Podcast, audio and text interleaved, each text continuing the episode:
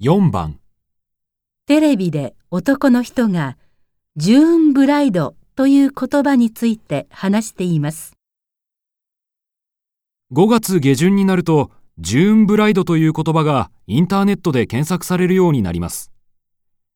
日本では雨が多いこの季節にこの言葉が多く検索される理由の一つに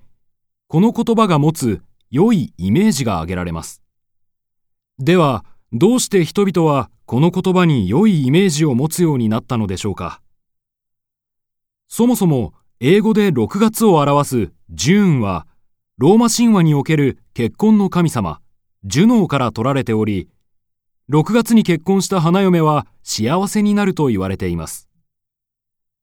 雨の多い6月の結婚式のイメージアップを図るためにこれをマーケティングに利用したのが日本でのジューンブライドの始まりなのです。男の人はジューンブライドの何について話をしていますか？1、ジューンブライドという言葉の特色、2、ジューンブライドという言葉の効果、3、ジューンブライドという言葉の由来、4ジューンブライドという言葉の使い方。